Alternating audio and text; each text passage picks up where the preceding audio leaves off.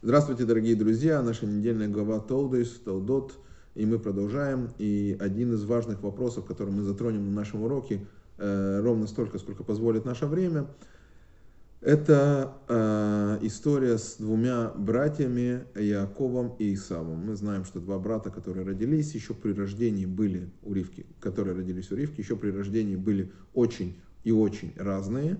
Э, один был абсолютным грешником, и мы э, об этом поговорим более подробно. Другой Яков – это абсолютный праведник, человек, который э, с детства был чистым, и он учил Тору в Вишиме Эшема Эвера. Он был особый человек, обладающий хорошими качествами и скромностью всем остальным. Теперь Исаав же являлся противоположностью пишется, что в книгах Кабалы, что Исав представлял собой э, все физическое э, в нашем мире. То есть все, все, весь наш мир материальный, все материальное, физическое и материальное. Итак, Исав рождается, и уже в 15 лет он совершает первое убийство, как объясняет нам устная Тора. Он убил Немрода, вот, забрал его э, одежду. Потом мы видим в дальнейшем что он э, насиловал э, женщин, если она была замужняя, не беда, он убивал ее мужа, как бы, и, короче, совершал очень-очень-очень страшные грехи, руки у него были по локоть в крови, но очень интересная вещь, что перед своим отцом он выполнял заповедь почитания родителей, он очень любил своего отца, и перед своим отцом он выглядел как э, примерный ребенок. Как говорят хасиды, если бы это было в наше время, он бы носил бы, наверное, шляпу, длинную бороду и пейсы и делал себя религиозного человека. Итак, мы видим, что э, это человек, который, в принципе, двухличный, да, то есть э, э, э, и он полностью отличается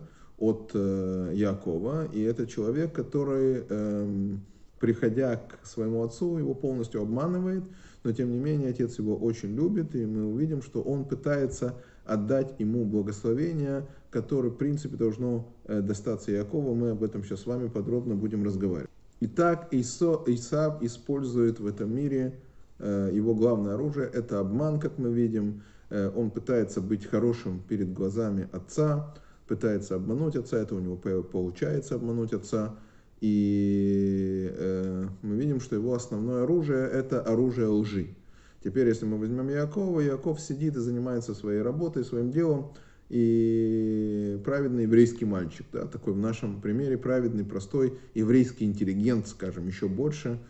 Но один из главных вопросов, который мы хотим задать, это очень важно, э, какой бы ни был плохой Исав, а правильно ли поступил Яков – ведь это, э, на первый взгляд, это ужасное деяние, подойти к отцу, обмануть отца, одеться в одежды э, Эйсава э, и получить обманом благословения, да, потому что пишется, э, что говорит Яков, что говорит Ицхак. Ицхак говорит впоследствии, он говорит, когда к нему приходит Исав, после того, как он отдает свое благословение Якову, он приходит и говорит, пришел твой брат, и хитростью и обманом, то есть мирма это на иврите не только хитрость, это хитрость и обманом, он э, э, получил твое благословение. То есть мы видим, что непосредственно э, все благословение было получено именно при помощи хитрости, да, при помощи обмана и хитрости.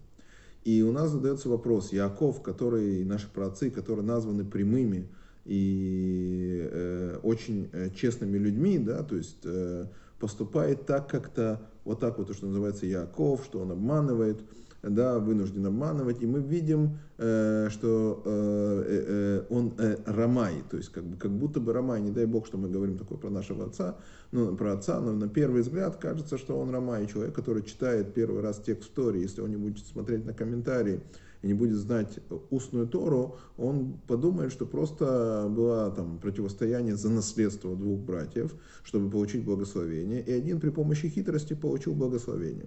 В самом деле э, здесь все гораздо глубже, и мы будем разбирать это. Первое, мы знакомимся уже с историей, как получил благословение, как получил первородство э, Яков. Для Якова было очень важно служить Всевышнему. Раньше служба, э, служба, которая принадлежала первенцам.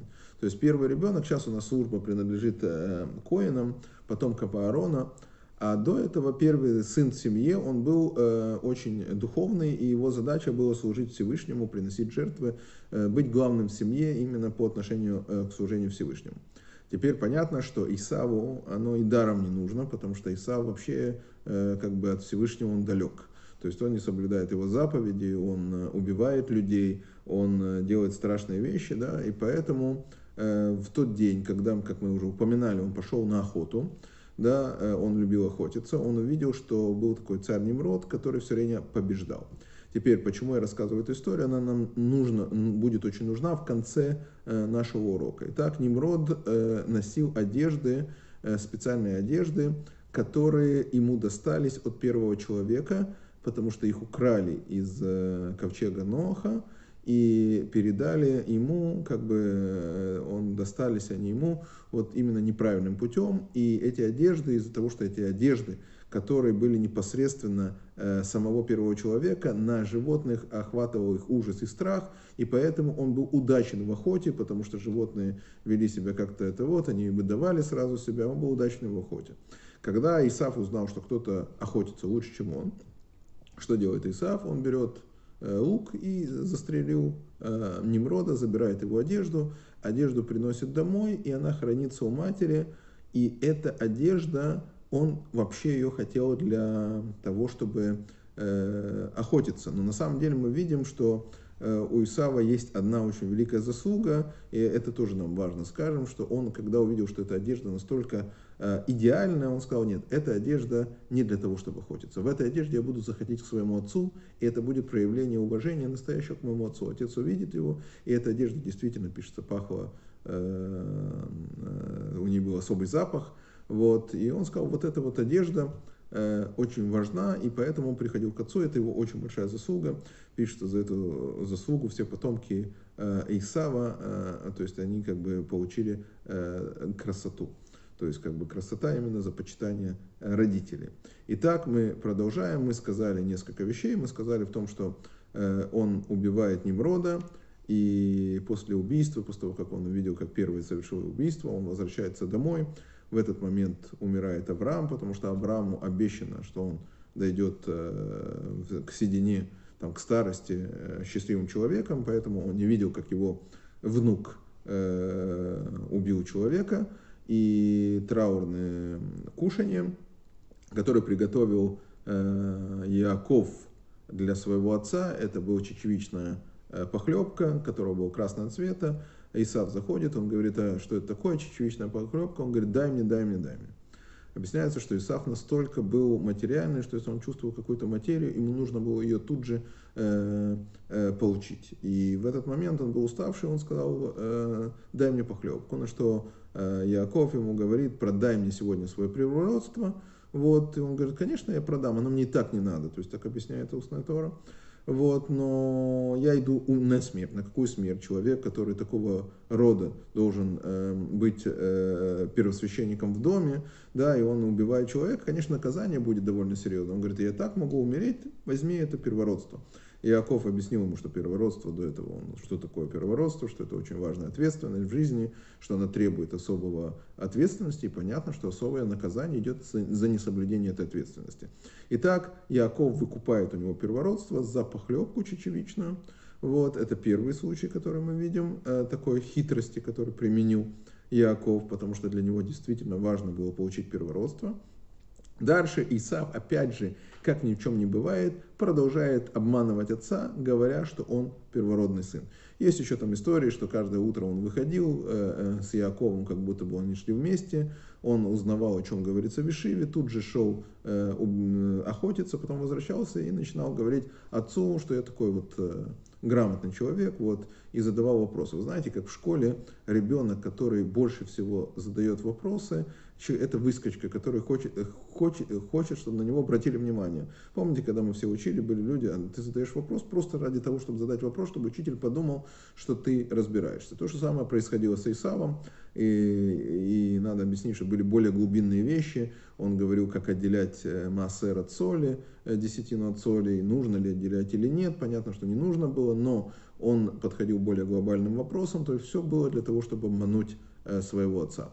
Но Ривка, которая выросла в доме Лавана, своего брата, который был обманщик, она прекрасно видела сущность своего сына, прекрасно понимала, что представляет из себя сын, и поэтому для нее было важно, э, чтобы получил благословение именно Яков. А теперь, внимание, основной вопрос. Важно тебе, не важно, почему таким путем? Почему именно таким путем, и Тора будет объяснять нам, на уроке мы объясним, что важен был именно даже путь, который получил благословение. Ты замужем, там, 70 лет, по-моему, уже была замужем, я не помню, точно могу ошибаться, да, за, за Ицхаком. Ривка замужем, она знает то, что происходит. Приди и скажи Ицхаку, в конце концов, как это сделала Сара. Она сказала Аврааму, выгони Ишмаэля. Приди, подойди к Ицхаку и э, покажи, что из э, себя представляет твой сын Исав. Да, и когда ты объяснишь ему, что представляет твой сын Исав, да, то есть понятно, что он должен принять другое решение. Нужно прийти и объяснить, нужно, зачем нужен такой э, способ. Э, мало лишь того, что э, Ривка даже не пытается разговаривать с Ицхаком, и мы объясняли это на предыдущих уроках, и попробуем объяснить здесь, потому что Ицхак, он алат мими, и он изначально видит корень. А вот корень у Исава был очень высокий. И мы об этом тоже поговорим сейчас. Почему у Исава был очень высокий корень? Потому что пишется, то, что высоко находится, низко падает. Чем выше находится, тем ниже падает. В нашем мире у него был очень высокий корень, у него было очень высокое тело, которое было в состоянии поднять этот весь мир. И понятно была голова, но голова не могла управлять телом, голова была святая, а тело э, требовало э, всяких э, необычных удовольствий от этого мира. И в этом происходило, что все заканчивалось на этапе с головы до э, туловища. Оно не переходило. Там, где шея, уже все оставлялось э, по-другому. И поэтому как бы Яков изначально, то есть Ицхак изначально видит, э, что э, э, изначально видит, что он высокого корня, э, у него высокий корень, и, и хочет отдать благословение именно ему. Но сказать, что Ицхак вообще не знает, кто такой является его сын, тоже очень сложно. И поэтому есть другой комментарий, я не буду его долго объяснять, но есть другой комментарий, это настоящая любовь, потому что это два его сына.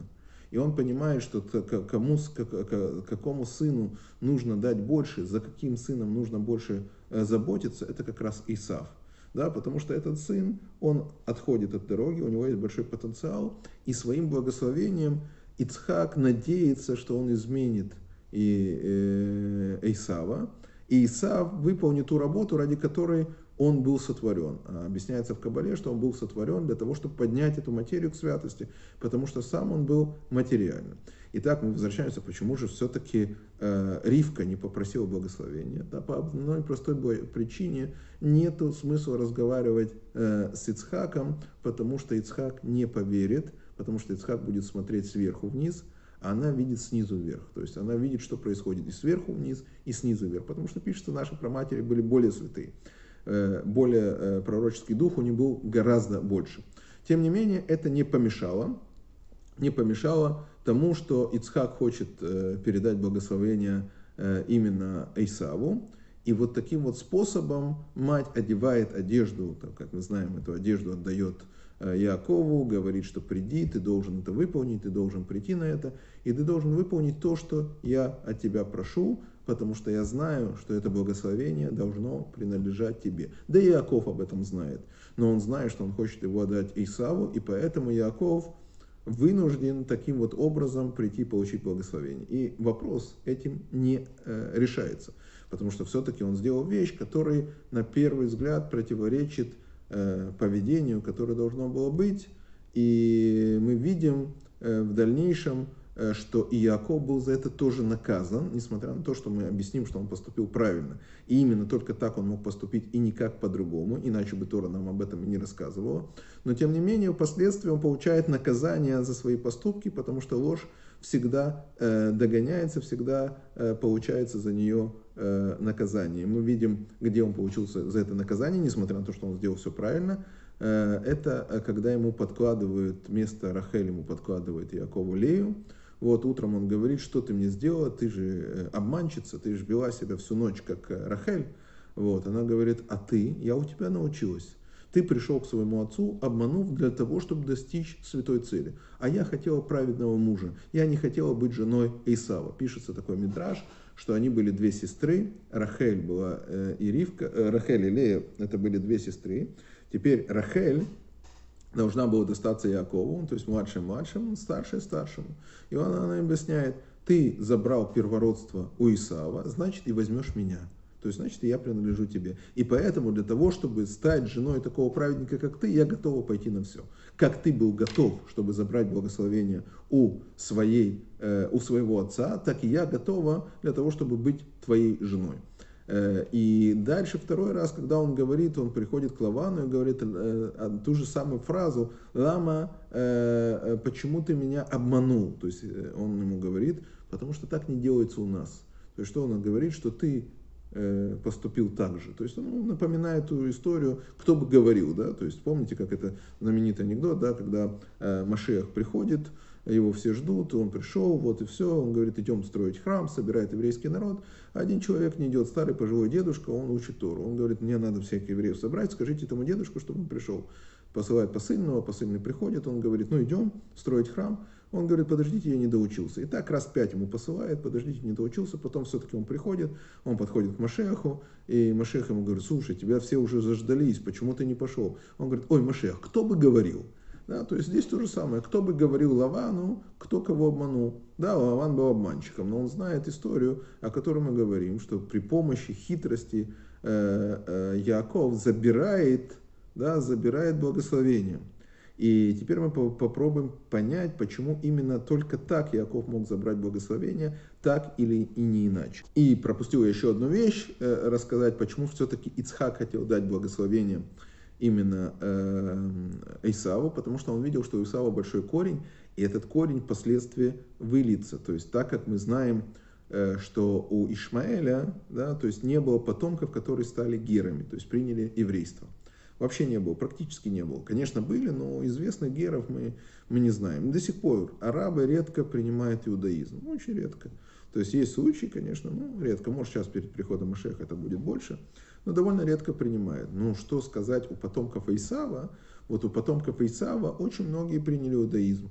И это не просто люди, которые приняли иудаизм. Раби Акива из потомков Исава, э, Раби Мейер Балянес из потомков Исава, Авадия, э, Автальон. Э, то есть одни из основ столпов еврейской веры, да, столпов из еврейского обучения Торы, это были люди, которые являются потомками Исава. Да, то есть, и как же мы понимаем, что э, Ункиус, давайте возьмем Ункиуса, Ункиус тоже потомок Исава, а Ункиус это необычный человек, он перевел всю Тору на армейский язык, и он э, является потомком тоже Исава, то есть он видел, я, Ицхак видел потенциал, который будет в дальнейшем у Исава, и поэтому он хотел передать именно благословению Э, э, именно э, Эйсаву, потому что он видел его духовный корень, и он видел, во что это выльется. И мы видим в дальнейшем, что как бы кое в чем он был прав, он видел кое-какие вещи, да, но в результате Ицхак признает свою ошибку, и мы продолжим, почему именно таким образом должно было произойти все, что, о чем мы Объясняется в книгах, чтобы ответить на этот вопрос, мы скажем так, объясняется в книгах Кабалы, что э, э, наш мир сотворен э, определенным образом. Как говорится, Всевышний говорит, что наш мир, он э, мир, э, то есть мы говорим, называется пятки Машеха. Что такое пятки Машеха? Пишется, что когда Яков выходил, он держал Исава за пятку. То есть пишется Эйкев, пятки, от слова Эйкев, пятки Машеха. Также э, слово Эйкев можно э, перевести как э, э, обхитрить, обкрутить. И поэтому, когда мы видим, что Яков приходит получать благословение, он получает благословение у Ицхака, то потом заходит Исав и говорит, а, а где же мой отец благослови меня? Он говорит, а кто это был до тебя? Э, э, и он говорит, э, это был брат, они понимают, что это был его брат. И он говорит, пришел твой брат и хитростью забрал благословение.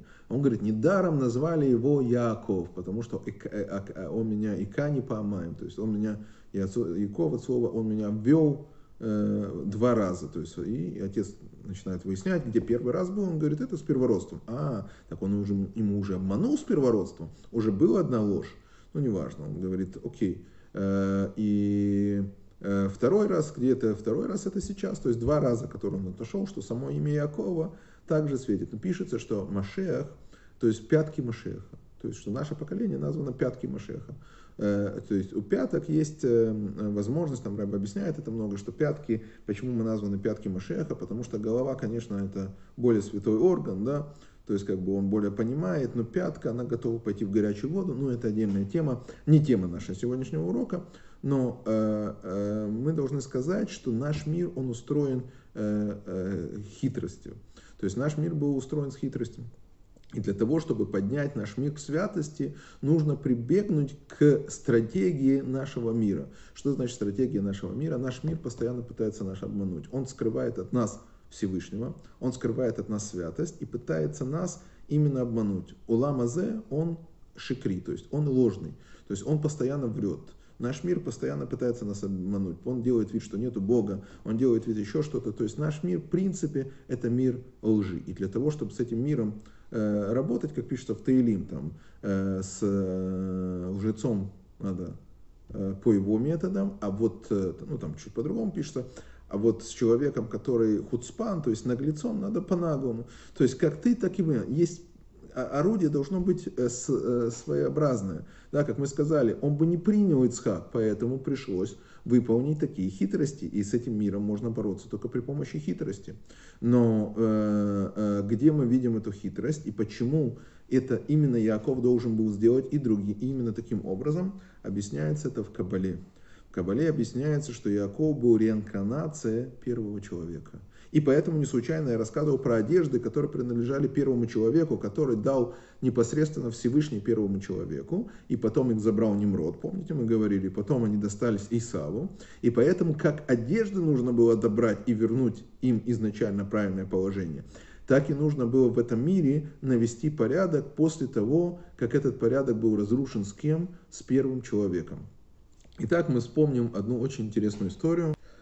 Талмуд рассказывал, что был такой Раби э, Бана.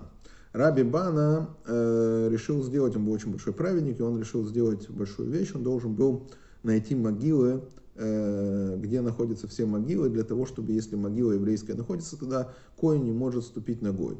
И поэтому, если она не ограждена, и он может, коин не сможет там проходить. И для того, чтобы это сделал, он начал заниматься тем, что он, э, был у него такой духовный ультрасаунд. Сейчас говорят, что есть обычный ультрасаунд, который это определяется, но у него был духовный ультрасаунд, и он ходил и находил могилу. И вот э, он пришел э, в пещеру Махпел, мы говорили на прошлом уроке, э, там, где похоронены четыре, там, первый человек и его жена Хава, Адам и Хава, где похоронен Ицхак и, Рахе, Ицхак и Лея, где похоронен Яков, Ицхак и Рахель, Яков и Лея, то есть все четыре пары, поэтому это и называется пещера четырех, как мы сказали. Вот, и он э, нашел могилу, он увидел Якова, он увидел тело Якова, захотел посмотреть, э, увидел Якова, захотел посмотреть на Адама, и тут ему было сказано, Адаму ты не должен идти сверху. Да? Почему? Потому что никто не может видеть его лицо, его лицо это лицо мироздания. Достаточно того, что ты посмотрел на лицо Якова, потому что Якова лицо это прообраз лица кого? Прообраз лица именно э, э, прообраз лица э, Адама Решона, то есть первого человека. Так Иаков становится прообразом Адама Решона, и поэтому э, что произошло с Адамом Решоном? Адам Решон, первый человек вместе с Хавой, сделали грех за три часа. То есть три часа, которые нужно было подождать, они не удержались. Как же они нарушили этот грех? При помощи сатаны, при помощи кроме сатана, получается, это нахаш, это змея, который как бы и называется сатан, он начал их соблазнять, он начал врать, что в грехе что-то есть положительное. До этого у них не было вопроса. Они знали, грех это против желания Всевышнего не может быть положительное. И царара, наше злое начало, и э, Нахаш, наш сатан, он действует всегда одним и тем же методом. Он пытается тебе сказать, что нарушение Торы и заповеди есть что-то то, что принесет тебе радость настоящую, принесет тебе э, какие-то блага, э, именно духовные тоже, не только материальные.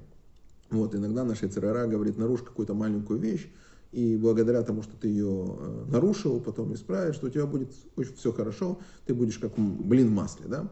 Вот, и поэтому из-за того, что именно первый человек совершил вот эту вот э, вещь, то исправить э, первого человека должен быть Яков. То есть Яков должен был ответить Ецераре и, и Сотану именно тем же инструментом, который Сотан пришел к нему.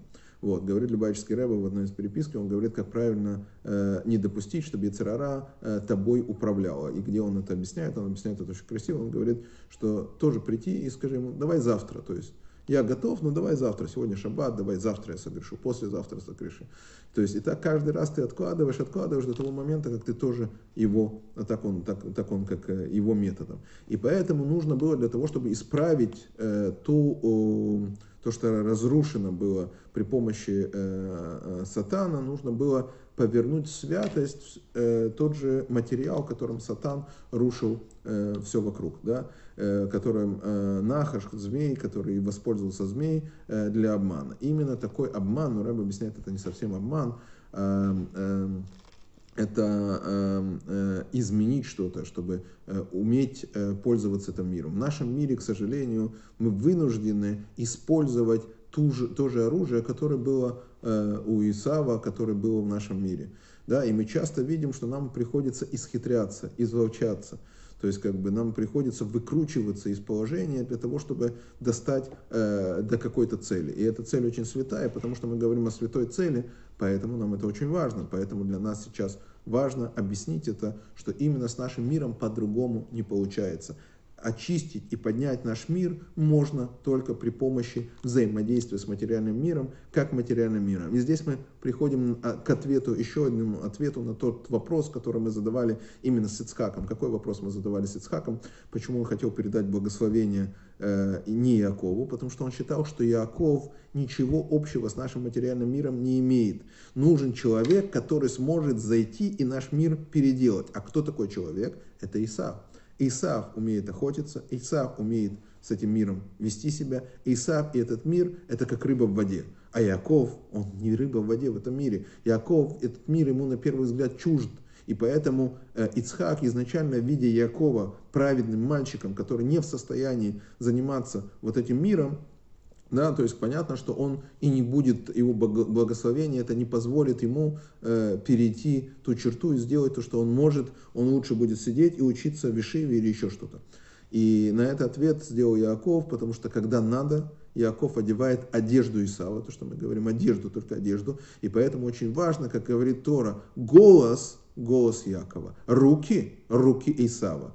Почему голос Яков? Здесь ты должен быть Яковом. Цель, которую ты поставил, должна быть святой. Руки должны быть как у Исава. Ты должен спуститься в этот мир, и ты должен в этом мире работать, иначе этот мир ты никак не перевернешь святости. Ты должен находиться в этом мире, ты должен его обрабатывать, ты должен им двигаться. И поэтому, когда Ицхак увидел, что Яков может совладать с этим миром. Не просто человек, который сидит только, а когда надо, он берет и выполняет, и он прекрасно может поднять этот мир святости. Что произошло, когда, мы говорили об этом на предыдущем уроке, когда приходит Ицхак, э, когда к Ицхаку приходит Яков второй раз, да, когда перед тем, как уйти, что должен был сделать Ицхак? Он должен был на него сказать, как ты мог поступить так со мной? Ты и твоя мама, да, как вы могли такие поступить? Он должен заходить в скандал или еще что-то он понимает, что это был единственный правильный метод для того, чтобы его убедить, что действительно благословения принадлежат ему по праву, и вместо того, чтобы его дальше там сказать, будь ты проклят, не дай Бог, да,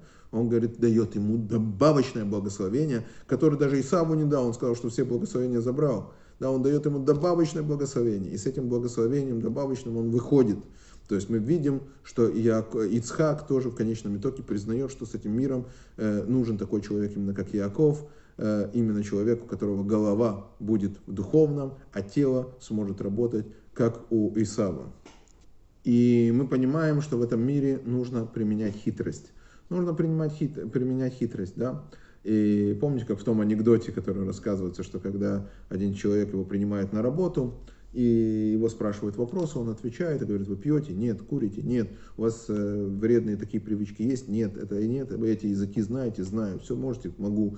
Все, что его не спрашивают, ответы только утвердительные, положительные, и все. Он говорит, скажите, у вас есть хоть один недостаток? Он говорит, да, только один. Какой? Он говорит, я постоянно вру. Да, то есть Понятно, что иногда нужно что-то сулкавить, да, то есть сказать половину правды, как говорит Рэбе, потому что иначе ты не сможешь двигаться. Если бы человек э, говорил всю правду, то этот мир не мог существовать. Этот мир не может существовать только на правде. И поэтому есть э, моменты, когда э, для святых вещей Тора сама разрешает изменить какую-то вещь, можно сказать, сулкавить, обхитрить, обмануть. Что значит обхитрить, обмануть? И когда Тора это разрешает, давайте посмотрим самый простой пример, который пишется в Торе. Что сказала Сара, когда говорят, э, что у ней родится ребенок? Что она в сердце сказала? Она сказала, мой муж старик. Да, то есть буквально. Что говорят ангелы, почему смеется твоя жена? Сказала, что я стара, да, то есть она не говорит, что муж старит. Ангел уже меняет, они уже приводят хитрость этого мира. Почему? Чтобы был мир в семье. Итак, это первый ответ, когда мы можем хитрить по-настоящему, когда вопрос э, зависит мир в семье. Э, и мы знаем Аарон, Аарон тоже постоянно э, хитрил для того, чтобы э, сделать мир между мужем и женой. Когда муж с женой ссорился, да, то он приходил сначала к мужу и говорил, твоя жена о тебе говорила такие хорошие вещи, но она боится тебе об этом сказать, боится первое заговорить.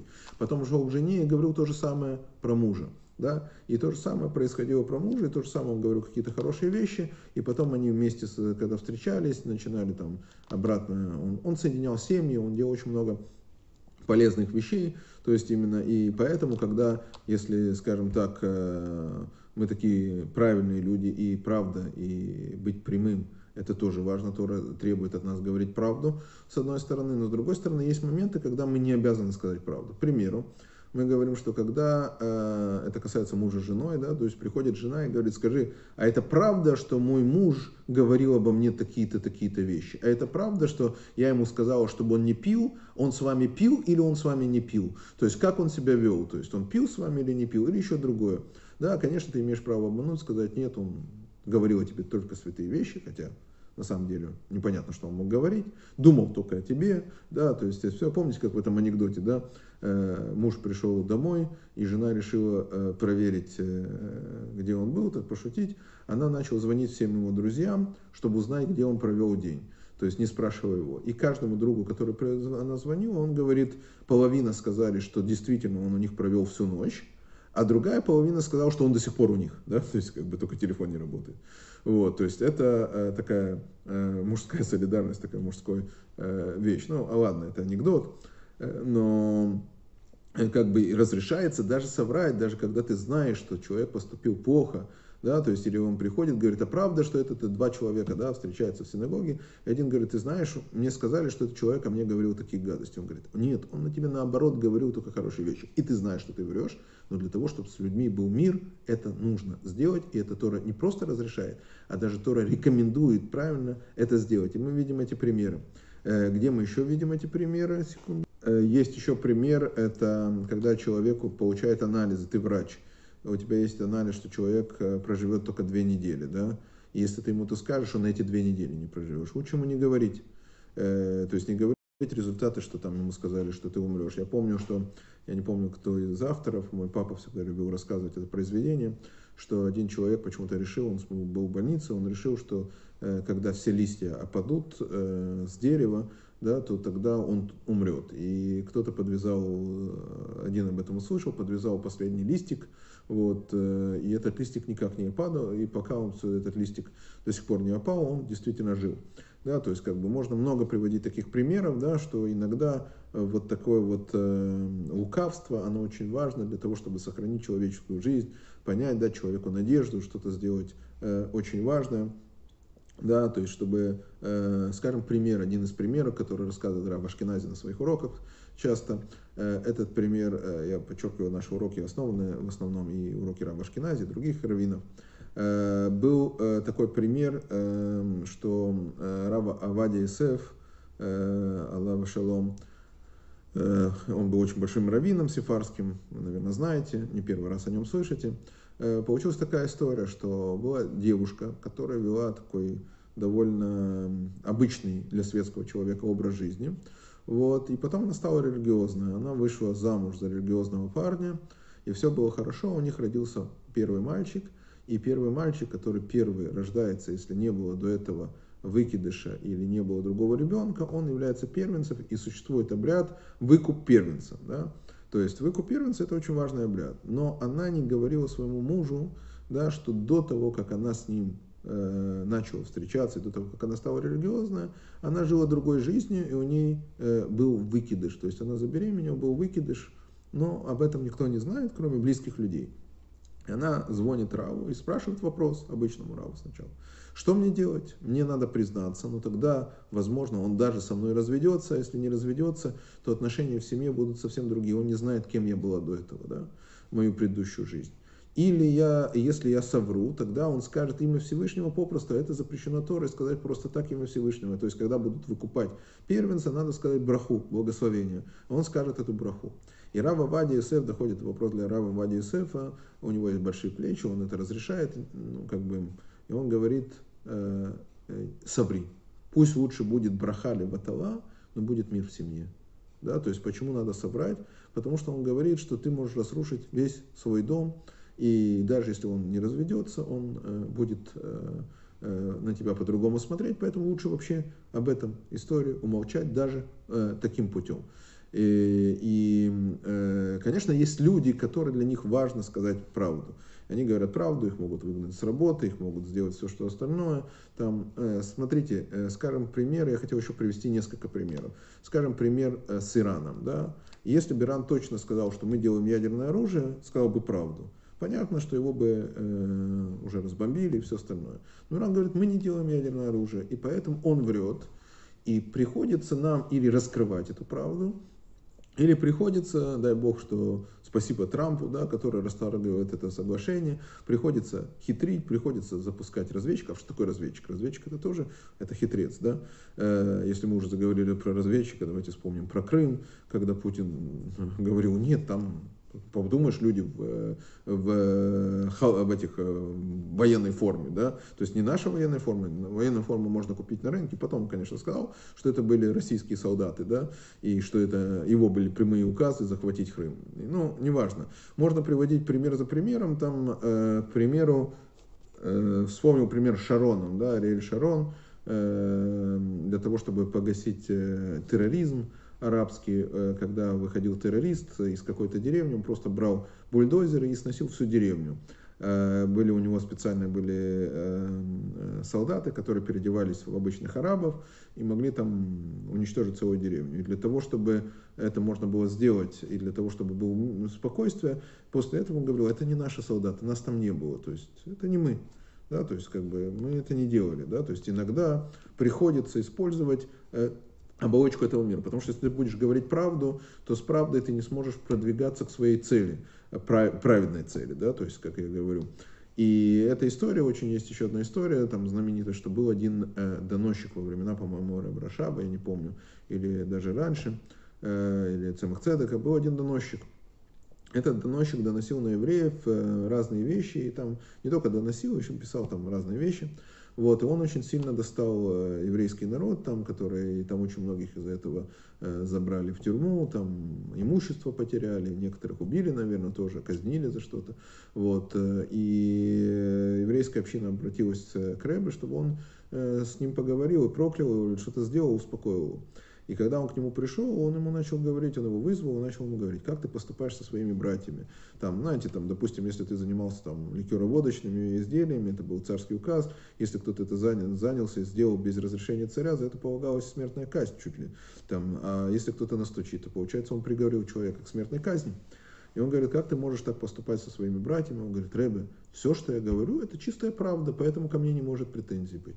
Он говорит, раз ты говоришь уже правду и живешь правду, то правда относится уламамет мир правды, мир истины. Какой мир истины? Это будущий мир. Будущий мир – мир истины. А наш мир, он мир вранья. Поэтому ты уже находишься в будущем мире, и ты туда должен перейти. И понятно, что этот человек умер, ушел в будущий мир, мир истины, в котором говорят как раз только правду. И там мы будем говорить правду, и там нас спросят за все наши нехорошие поступки, и там будет действительно правда, и с Божьей помощью этот мир мы тоже перевернем, чтобы из мира Яакова он превратился э, из мира, которым мы должны быть Эйкив, он превратился в прямой, потому что Якова становится второе имя Исраэль, Исраэль, прямой перед Богом, Ишар, то есть там тоже, будь прямым перед Богом, голова Богу, Израиль, то есть отцова прямота, поэтому он получает имя, когда он борется с ангелом Месама, сказал, больше тебя никто не будет э, он признает его благословение, говорит, больше тебя никто не будет называть Яковом, потому что ты будешь Израилем. Э, и чтобы объяснить, почему Яков еще применил этот э, вот такой вот э, поступок он сделал, я приведу еще один пример, который тоже Раб Ашкенази приводит. Он говорит, было два брата. Один брат был такой как бы задиристый, гиперактивный, и он бил другого брата. Другой брат был очень хороший, интеллигентный, правильный.